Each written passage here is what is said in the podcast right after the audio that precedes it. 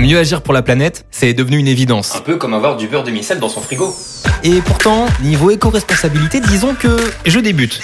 Alors pour cette nouvelle saison de demi-sel, on m'a confié une mission. Partir à la rencontre de bretonnes et bretons comme toi et moi qui agissent au quotidien, à leur manière, pour diminuer leur impact sur l'environnement.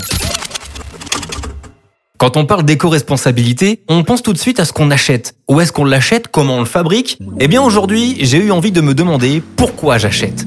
Et pour ça, je suis parti à la rencontre de Myriam. Bonjour Myriam. Parce que Myriam, elle n'achète pas, elle met en commun, elle est dans le partage Myriam. Elle fait même partie d'une association brestoise qui s'appelle les Partageurs. Et il y a quelque chose qui me plaît, c'est que je vois une madeleine sur la table, mais elle est énorme. Et oui, ça s'appelle la Madeleine du partage alors. Alors moi j'aime bien l'idée, hein, mais je ne suis pas vraiment prêt à tout partager non plus. Elle m'a donc donné rendez-vous chez elle pour m'en dire un peu plus et pour m'expliquer ce qu'elle partage ou pas. C'est bon pour le café, on va Super. se poser euh, là-bas. Là-bas, je te suis. Myriam, moi j'aimerais savoir comment t'es venue l'idée en fait de partager avec tes voisins.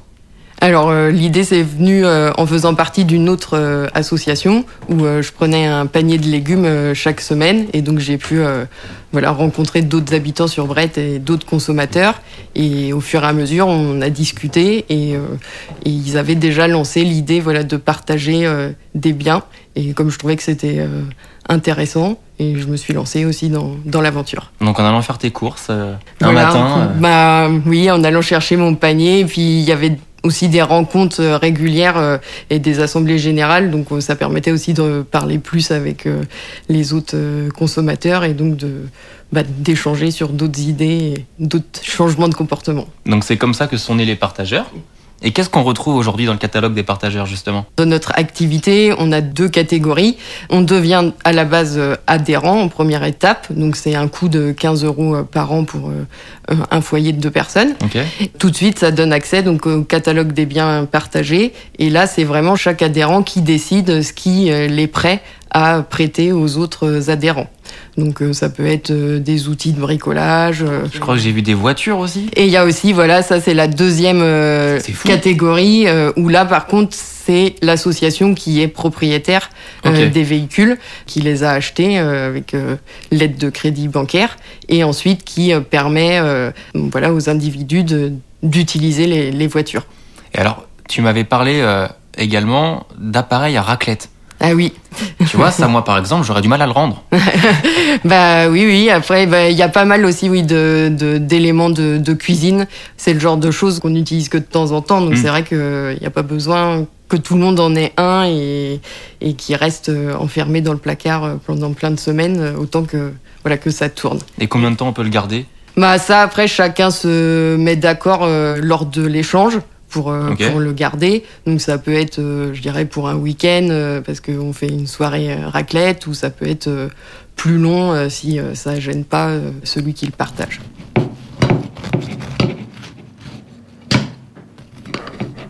Ça t'est déjà arrivé justement d'avoir un, un objet et tu t'es dit, ah, quand même, je l'aime bien et t'arrives pas à le rendre. Moi, ça m'est pas euh, arrivé. Après, ce que j'ai emprunté, c'est surtout des, des livres et des bandes dessinées pour euh, découvrir euh, des nouveaux auteurs ou des nouveaux thèmes. Mhm. Après, bah, moi, j'ai prêté ma Wii. Enfin, c'était juste pendant la période du confinement de novembre, Ah. donc ça a permis que ça dure plus longtemps. J'avais du mal à revenir celle-ci. Et celle-ci, c'était peut-être plus long, difficile pour la lâcher. Mais ça y est, elle est de retour Mais à la elle est de retour On maintenant. pourra faire un tennis. Voilà, elle est là. Ah, voilà. Madeleine plus tennis, décidément. Sacré après-midi. Est-ce que les partageurs aujourd'hui sont accompagnés dans leur démarche Oui, il y a la Brest Métropole Mhm. qui, euh, qui nous soutient. En 2015, on a euh, gagné un concours qui avait été fait par Brest Métropole euh, de climat déclic, qui nous a permis de bah, de nous faire connaître aussi auprès de la collectivité. Et on a pu aussi obtenir le label autopartage. Euh, ce qui fait que maintenant, le Brest Métropole peut nous donner euh, une place de stationnement euh, sur, voilà, sur, sur la voie. pour les deux voitures que Voilà, vous avez donc pour il y a deux voitures qui ont leur place attribuée et gratuitement. Donc ça a beaucoup simplifié euh, l'utilisation euh, du véhicule parce qu'elle est toujours regarée au même endroit, donc euh, c'est facile pour la retrouver. Et... Et toi, dans ta vie personnelle, ça, t'a, ça a changé des, ta façon de consommer aujourd'hui? Alors bah ça, ça participe à changer la façon de consommer. euh, c'est une gymnastique quand même à faire. Euh, je sais pas si on fait des travaux, de d'abord se dire, bah, je vais peut-être regarder si euh, quelqu'un dans l'assaut euh, Ouais. dispose de ça, euh, plutôt que tout de suite se dire, je vais aller acheter le, le matériel. Dans l'association, je pense qu'on se rend compte qu'on peut encore améliorer cette utilisation. Bah, L'achat un peu immédiat, c'est plus simple au début. Ça, ça prend du temps. Par exemple, pour aussi l'usage de l'autopartage, bah, ça m'aide beaucoup parce que j'avais pas du tout de véhicule personnel. Un week-end, j'ai besoin d'aller plus loin que ce qui est faisable en transport en commun. Euh, Ça peut être fait pour faire des courses euh, Mhm. et qu'il faut ramener des gros volumes. euh, J'ai un véhicule, donc ça répond à certains besoins. ouais. Et tu fais comment si la... aucune des deux voitures n'est disponible? On a un calendrier euh, partagé. Si elle est pas disponible, mais que moi c'est pas quelque chose d'urgent, je peux décaler euh, le déplacement. Et sinon, l'idée c'est aussi qu'on se connaisse entre nous. Donc euh, c'est aussi que si vraiment c'était un besoin urgent, qu'on se sente libre d'appeler celui qui l'a réservé pour essayer de voir si on peut pas s'arranger.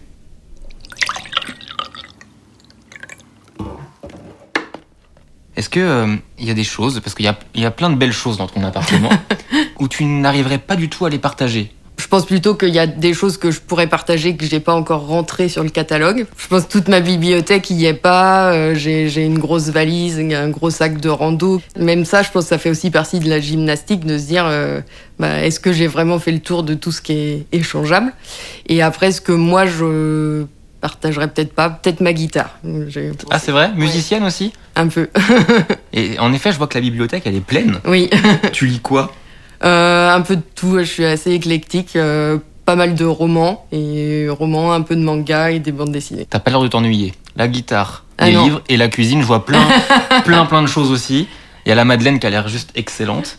Et t'as quelques outils. Tu cuisines beaucoup? Oui, euh, un peu. Bah, j'ai continué à prendre de- des légumes qui viennent de circuits courts. Finalement, t'as cette démarche éco-responsable bah, dans différents moments de ta vie, euh, Mm. même dans la cuisine, quoi. Oui, après, j'ai l'impression que c'est quelque chose. euh, on rentre par une porte et au fur et à mesure, bah, on va aussi euh, rencontrer des nouvelles personnes ou des nouvelles associations. Et donc, ça incite à changer sur d'autres euh, thématiques. Là, par exemple, maintenant, moi, c'est plus sur le côté habillement où je vais commencer à essayer d'être plus sur de l'achat d'occasion, de seconde main ou d'aller dans des recycleries. Donc, au fur et à mesure, oui, ça se multiplie, quoi. Les... Tu couds aussi un petit peu Et je, j'ai commencé à coudre un petit peu. Tu dis je commence. T'as réussi à faire quoi oui, pour oui. l'instant Ah, j'ai fait des beaux cotons euh, démaquillants lavables et, euh, et je bah comme euh, voilà dans recyclerie parfois il n'y a pas tout qui correspond vraiment à ta taille donc pour l'instant j'ai surtout repris des t-shirts pour les remettre euh, à la taille enfin voilà Bah merci beaucoup Myriam. Pour terminer, j'ai une petite question pour toi. ok Gros dilemme. Tu préfères ne plus rien partager ou manger du beurre doux le reste de ta vie. Ah oui le, le choix est difficile quand même. Mais il t'appartient. moi ça sera quand même manger du beurre doux euh, tout le reste de ma vie. Je pensais ne pas devoir te juger, mais tu vois, je... ok. C'est noté, on va y aller. merci beaucoup Myriam. de rien. Ah bah ça doit être Claude. Bonjour Claude. Bonjour. Vas-y rentre Ah oui, parce que je vous l'ai pas dit. Mais vous l'aurez sans doute compris, chez Myriam, le partage, c'est un réflexe. À tel point qu'elle a même partagé son salon pour accueillir Claude, mon prochain invité. Claude, c'est le président du Ripper Café Aroise. Et le Ripper Café, comme son nom l'indique, c'est un endroit où l'on peut prendre un café, mais aussi réparer les objets du quotidien. Donc j'ai apporté avec moi ma vieille Game Boy qui m'a lâché dans le train. Et je vais voir si Claude peut faire quelque chose pour moi. Parce que finalement, qu'il soit partagé ou non, de nombreux objets ont droit à une deuxième vie. Il faut juste savoir les réparer comme il faut.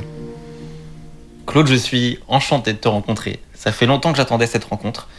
Parce que moi, je découvre en fait le Ripper Café Aroise. Et j'aimerais que tu m'expliques un petit peu le but, le concept. Donc le concept, il est simple. Le but, c'est de réparer euh, des objets au lieu de les jeter à chaque fois que c'est possible et de faire prendre conscience aux gens que la réparation, c'est quelque chose d'assez accessible finalement, contrairement à ce que la plupart des gens pensent. C'est souvent assez facile de faire durer un produit, de le remettre en service. Malheureusement, économiquement, c'est compliqué parce que quand on ne sait pas faire soi-même et qu'on doit avoir recours à un prestataire, la réparation est souvent économiquement euh, inenvisageable parce qu'elle avoisine quelquefois le prix du produit neuf. Et ce qu'on essaie de faire, c'est de montrer aux gens que tout type d'objets du quotidien peuvent être réparés, entretenus et durer plus longtemps. Mais alors, qui répare? Alors, au Repair Café, c'est des bénévoles. Euh, le principe, c'est la gratuité, de toute façon. D'accord. On va regarder leur objet, on va euh, les faire participer, leur montrer comment on fait un diagnostic et puis euh,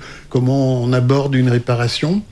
Et le but étant que, à la fin, la personne se dise, ben, la prochaine fois, avant de jeter, je regarderai d'abord euh, si c'est pas un câble, un fusible. Il y a des pannes extrêmement simples en fait qui, mettent un appareil hors d'usage. On encourage vraiment tout le monde à venir parce que effectivement, euh, ce qu'on sait pas faire sur l'électricité, on saura peut-être le faire sur la couture ou sur une réparation de vélo. Et en général, on s'aperçoit que tous les gens qui disent euh, en venant, bah moi je peux pas venir, je sais rien faire. En fait, euh, ils savent faire plein de choses qui, qui intéressent les autres et qui intéressent le Repair Café. Mais j'imagine qu'il y a un vrai côté humain derrière tout ça. C'est pas, on n'est pas à l'usine non plus, quoi. Non, la, la réparation c'est un alibi, c'est presque un prétexte pour euh, du contact et du, du, lien social en fait. Et à la limite, euh, l'appareil qui soit réparé ou pas, il aura eu au moins le mérite de permettre cet échange euh, dans tous les cas qui va être apprécié. Et en plus, ça veut dire que quelqu'un comme moi, par exemple, qui n'est pas du tout manuel, je peux repartir avec un objet réparé et j'ai appris à bricoler un petit peu. Oui, alors réparer, dans l'idéal, c'est vrai dans 65-70% des cas à peu près. D'accord. Et euh, pour un certain nombre d'entre eux, il y aura des pièces éventuellement à commander ou des compléments d'informations à, à, réunir avant de pouvoir euh, finaliser une réparation qui peut être faite à la, à la séance suivante, par exemple. Et on peut tout réparer? Presque tout, plus ou moins facilement. Il y a, Comme quoi ben, Les imprimantes qui sont extrêmement complexes à ouvrir, et souvent on est en échec sur ces ah appareils-là. Oui. Euh, on s'est fixé cette règle un peu amusante de dire là, tout ce que, euh, en gros, vous pouvez amener tout seul au Repair Café, le filtre, ça sera ça, pour éviter que les gens viennent avec un lave-vaisselle, par exemple, parce que le local n'est pas adapté pour réparer ça. On nous a proposé euh, une fois de réparer un camping-car, par exemple. Bon, ah ouais Là, euh, effectivement, on était complètement hors jeu par rapport à ça. Nous, on n'est pas en concurrent des professionnels qui sont euh, des réparateurs, parce qu'il y a très peu de réparateurs professionnels, en fait, qui sont en activité. La plupart du temps, les gens qui viennent nous voir nous disent, j'ai déjà essayé de chercher des solutions et je ne trouve personne pour s'en occuper. Et justement, tu as déjà eu des, des, objets un petit peu insolites à devoir réparer Alors, il y avait le camping-car, mais d'autres choses? Insolite, euh, une lance euh, africaine qu'une personne, euh, une fois, et on avait dit, ben, dans nos discussions préalables, on répare pas d'armes pour des raisons évidentes de sécurité, on touchera pas ça. Et là, c'était une lance à laquelle la personne tenait, qui était cassée, qui nécessitait un simple collage sur du bois, donc c'était pas très compliqué à remettre en état. Donc mais ça avait oui. une vraie valeur pour la personne qui, Ouais. qui l'a apporté. Donc tu as dit oui, on va la réparer. Ça, ça a été fait, oui, tout à fait. Ok. Et il y a un secret euh, professionnel, entre guillemets, si on vous ramène un, un objet un petit peu inattendu? Non, en fait, euh, je pense que tout le monde est à peu près conscient euh, des, des règles de sécurité qu'on- dont on a largement discuté. Ouais. T'as jamais eu de sextoy, quoi. Pas pour l'instant. L'appel est lancé. Et comment t'as eu cette, euh, cette idée d'importation euh, de Repair Café euh, ici? Martine Posma, c'est une journaliste hollandaise qui a conceptualisé le Repair Café euh, il y a une dizaine d'années. Et je me suis dit, en ce moment-là, tiens, un jour, quand j'aurai du temps, ben, je testerai ça ici. Et c'est arrivé avec l'âge de la retraite, j'avais du temps. Je me suis dit, il n'y a pas de raison que ça marche pas ici, en fait. Il y a des gens qui aiment bricoler, il y a des gens qui ont envie de donner du temps. Il y a des gens qui ont des problèmes à résoudre et qui n'y arrivent pas, du, du matériel à réparer, euh, il y en aura toujours. Et du coup, euh, j'ai lancé une page sur Facebook pour constituer un noyau de base pour l'équipe. Et deux mois et demi, euh, trois mois après, on était 50 qui venaient euh, pour l'essentiel d'un rayon de 15-20 km. D'accord Et c'est tous des gens qui aiment euh, bricoler, qui aiment faire durer leurs objets, qui sont déjà euh, sensibilisés à la problématique des déchets, à la diminution des déchets, au, au partage. euh. et donc, spontanément, les gens sont venus. Assez vite, on a fait des séances en, en mode galop d'essai. On s'est dit, voilà, on fait une séance, on sera entre nous, il n'y aura pas de personnes euh, extérieures. Chacun vient avec un objet. Et puis, euh, on va voir comment ça marche, comment on peut roder une, une, une séance. Et on en a fait trois.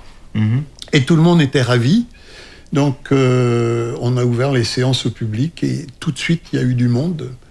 Et effectivement, jamais on a eu euh, une séance avec euh, trop peu de gens. On est plutôt euh, dans une problématique de gestion de, du temps. Et moi, dès que possible, il faut que je vienne vous voir parce que j'ai une Game Boy à réparer. Mais t'es gourmand, je le sais. Qu'est-ce que t'aimerais que je te ramène au goûter?